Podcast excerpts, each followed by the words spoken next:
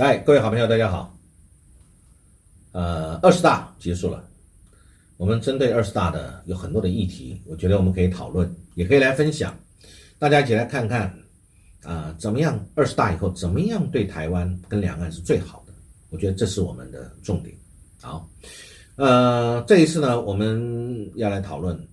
二十大里面呢，台独这个问题入了中共的党章。好。那所以呢，这表示两岸将加强斗争，或者要谨慎朝和平迈进。这是我今天整个这个这个谈话我的一个思维逻辑的主题啊。嗯，当然，台独入中共党纲这个事情，我们来探讨。好，这一次我们讲这个呃二十大中央委员，当然这个习近平的习家军，我们怎么可以说啊？真的是这个呃几乎。完全由习家军来掌握整个中国大陆未来五年的一个政治局面。那坚决反对跟遏制台独，也这一次是第一次首度写入了中共的党纲。那当然，你可以说你不管啊，中共党纲你要写你就写也可以。但实际上，中共就在对于中国大陆是执政党，是实质管理。所以呢，他对于这个事情的目标，也就是整个国家未来的大战略。那么二十大的闭幕会上宣读的这个党章修改案决议，大会同意把全面、准确、坚定不移贯彻一个中国两种制度的方针，以及坚决反对跟遏制台独这些内容写入了党章，而且并称，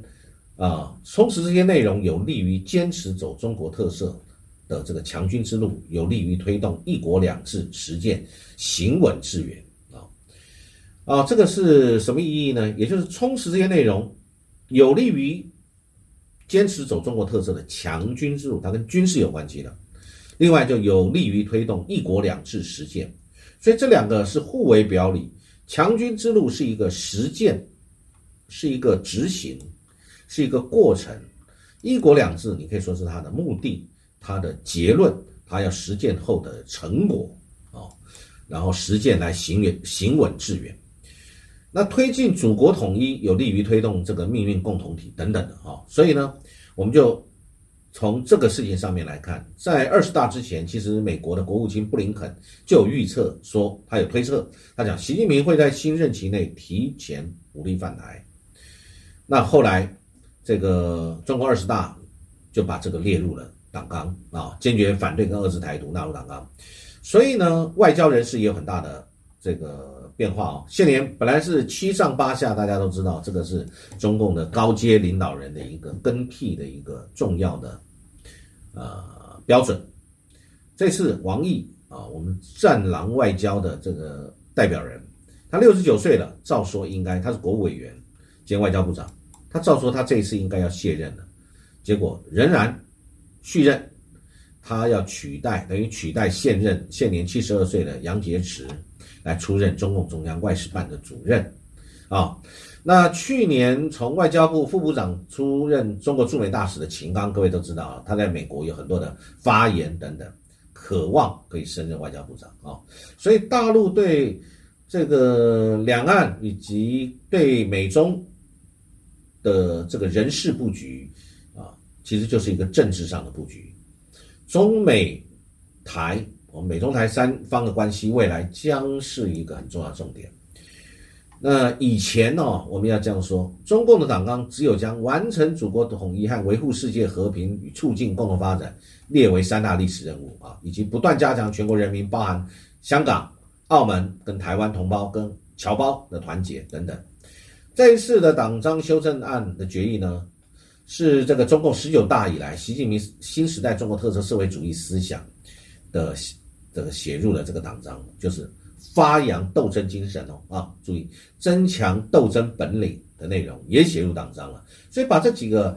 各位，我们去把它做一个比较，就发现态度上面是斗争啊，增强斗争，而且增强斗争的本领，本领也就是说他的能力啊，精神就讲是你的意志跟你对这个事情的主张。这个写入党章了，所以将抬高中共总书记习近平他的党内地位的两个确定也纳入党章，一个是对人习近平这个人，一个是对于他主张的啊这个这个理念这两个东西来纳入党章啊。那而且呢，习近平在宣读这一次的所谓政治报告的时候呢，有特别来说，台独分裂及外部势力的干涉，在口头报告的时候也强调，绝不承诺放弃使用武力，保留一切必要措施选项。所以也就讲说，美台关系我们一直目前这过去这几年一直有很多的汉格，而这个没有融合，而且运气不好，正好遇到新冠肺炎，让两岸的交流暂时的中断了。那我们往前去看中共它的这个党代会哈，每一届的党代会呢，它涉台的部分并没有直接提到动武之说啊，但是。你说布林肯为什么会在之前就讲说中共会提早对台动武这个话？那我认为他一定一定是有所本，他是根据一些他手上的情报资料来判断，呃，会提前对台有动武的可能，或者有动武的能力已经提前具备了，具备了以后就剩下的就只剩动机跟你的决心要不要动了，当然。呃，我们也可以把它当成是放话，布林肯跟美国军方，因为他不断放话，这个讲说中共将攻台，本来没有要攻台的，被讲的好像跟真的一样，是不是会造成人心的恐惧，以及世界各国对于中国大陆的敌视，这个我们也不可忽视，是不是有这样的动机在里面啊？那但是他讲过头了，你各位发会发现，不论是。Joe Biden 他说了一些什么以后，白宫或者行政部门就会出来否定啊，不是不是这样，我们坚守一个中国政策。拜登说什么这个我们会派兵驰援台湾啊，行政部门就出来没有没有，我们还是坚持一个中国政策。所以这一次布林肯说这个话了以后呢，白宫国安国家国安会的发言人 Kobe 就出来说啊，没有台海是没有理由爆发冲突的，爆发冲突是没有理由的。这所以呢，其实是不是也是两个在唱双簧，或者是两个中间有冲突，我们不知道。但是美，我们当想当然了，站在美国的立场，他当然不希望中美冲突升高，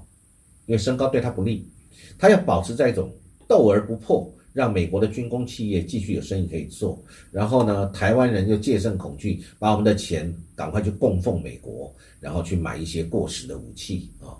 所以这个应该才是最符合美国利益的。我们台湾，我们中华民国如果跟中国大陆我们统一了，对美国的利益当然是不利的啊。那但是呢，突然之间为了台湾美中两国去发生大国战争，甚至两个核武大国的冲突，这个护栏就破了。所以他们并不想啊。所以呢，还有一个方式大家可以来思考。我看到媒体有特别在谈啊。讲说这个习近平的前任，因为习近平已经在十八、十九大干过两任了，那么我们就要看这个十六大、十七大啊，呃，胡锦涛，呃，再来看十五大、十四大，江泽民，这些其实他们两个也不是红二代，但是在传统的共产党的主流派里面，视为是一个认为他们是过渡啊，当然这个其实有时候是一个所谓的老人政治，或者是一个。平衡，大家这个谈出来、协调出来的一个可接受人选，成为中共的领导人，因为那是一个，呃，这个大家共同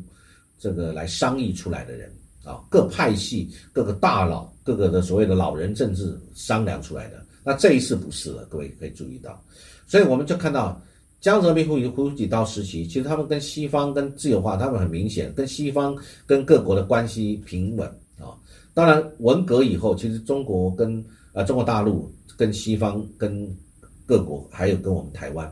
有很多的密切的发展，甚至产生了很多的经济、贸易、科技啊等等的一个结合。台湾自己也很争气，在科技这个 ICT 直通产业上面，我们有很好的这个优势。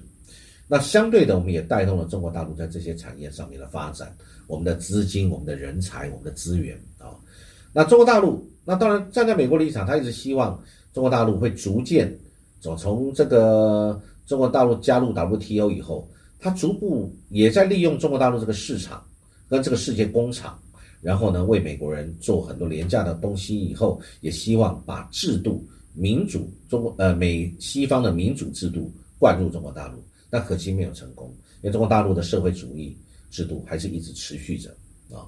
那当然，所以中共党内他们也对这个也是有很大的警觉的。那而且这个也可能使，而且发生了一些动乱，不论是天安门事件等等，这些东西都产生了很多的动乱。所以美国在后面，包含香港的反送中、香港的颜色革命，是不是有美国西方的这个力量在里面，在里面运作？我想想当然了，不用怀疑，我认为是一定有。所以中国大陆当然戒慎恐惧啊，这是我的国家，我的国土，为什么我要让西方不断在里面掺和，做一些这个符合西方利益而不符合中国利益的事情呢？对不对啊？那所以呢，我们看这一次中共的党代会，无论是开幕的政治报告或者闭幕的党章修正，在涉台部分都越来在牵涉台湾的部分都越来越严厉喽，反映的就是目前这个世界局势。美中台关系，美中两个大国竞争，正处于一个很高度紧绷，所以中国大陆正在备战。我不认为备战是对着台湾而来，整个的战略层面不是对台湾而来，因为台湾是被美国所利用的一个旗帜。我倒认为这其实就是对西方跟美国，尤其以美国为首的西方联盟，因为你们要完全斩断中国大陆的在科技在各方面的发展，所以。可能台海局势会更越来越严峻，而且美国会联合西方国家，包含日本、韩国以及台湾目前的执政这样的团队，把台湾一起拉在里面，来共同扮演围堵中国的角色。所以中国大陆会不会，中共会不会有很大的危机感？我认为当然会有。对民间会不会有民族主义的感觉？当然会有。对他们的爱国心会不会受到损害？当然会有。但实际上，台湾。的老百姓是很辛苦的，为什么？因为老百姓并，呃，我们不能否认是有部分对于台独他是支持的，但其实很多人他都是认同我们两岸是中华民族啊，我们同一个血缘文化，那只不过在历史上面我们有了一些分歧，那未来如何把这个分歧化解？记不记得汪洋才在今年谈过的“求一个中国之大同，存两岸分歧之小异”，这就是这样的方向啊。所以呢，这个就是未来两岸必须要走的路，以及必须要面对，以及必须要智慧来解决的问题。所以，习近平这一次，我们说他是一个战斗班子、战斗团队，也是因为呢，如果西方这个对中国大陆如此的采用了这么这个坚决跟严厉的手段，在各方面切断中国大陆的发展，那么。中国大陆它一定也会对反击，对此做反击，所以我们在历史上面看到，这一路走来，在时间的长河里面，啊，两岸跟世界跟美中都绑在一起。这一次，习家军啊，习近平以及他的团队是在权力的核心。那如果习近平他在解决台湾问题的上面要采用比较强强硬的手段，那就会在两岸掀起了惊涛骇浪。那如果这一次我们台湾在十一月二十六号跟美国在十一月五两个选举，美国其中选举，台湾的九合一大选结束以后，呃，应该在这个时期，中共还是在应该是党政很多要交替的敏感时刻，而且到明年三月是两会期间，所以这段时间其实大家我认为都应该要来调整，调整对于现况的一个呃解决，以及调整面对现状你的策略。我希望我们这个不论是呃美中台三边，我们都能够要有一个对话。疫情慢慢在解封了，开始不断的去寻求对话是很重要的，交流更重要，建立起民族我们人民之间的情感、民间的情感，还有政府的对话，以及在这边寻求到啊如何解决。有一个机会，中美两国领袖在。在十一月，在印尼有 G 团体的峰会，那时候有可能也是有双边会议，是不是在那个时候大家能够谈出一些比较好的一个协议啊？那当然是最好啊，美中两国，那可以对于目前的情势，大家做一个啊解决。其实我们看台湾的角色很重要，呃，我想这个中共因为台湾的关系，在第一岛链里面一直呃很难突破。那如果说因为最后没有办法而被这个产生了一些不好的变化，那我想就很糟糕了啊。呃，有一篇说到温家宝，呃，这个前国务院的总理，他在